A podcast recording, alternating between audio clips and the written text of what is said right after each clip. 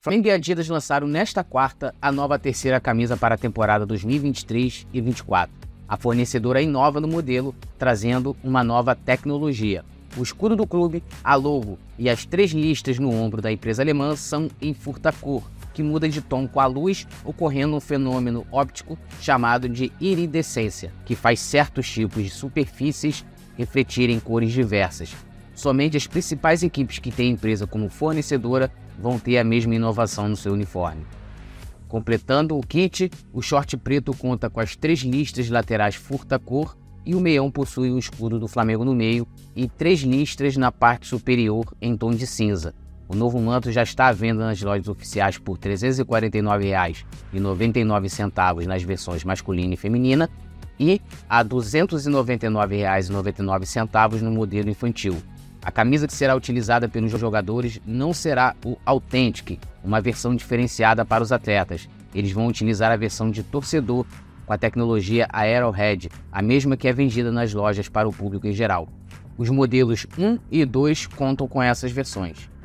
A camisa que será utilizada pelos atletas conta ainda com uma faixa vermelha no peito, abaixo do escudo e acima do patrocinador Master.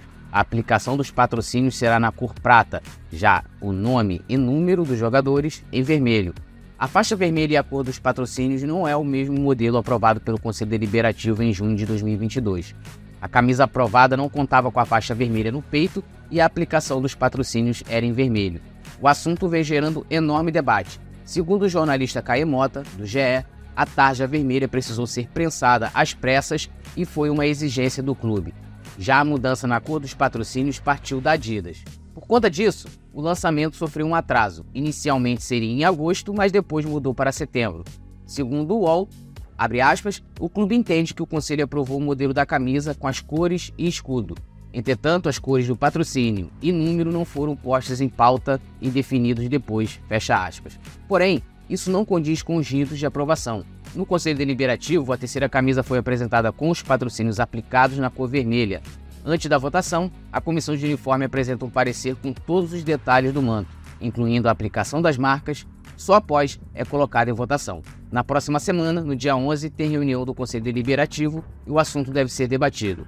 A estreia do novo manto sagrado deve ocorrer na partida contra o Atlético Paranaense no próximo dia 13, em Cariacica, em partida válida pelo Campeonato Brasileiro.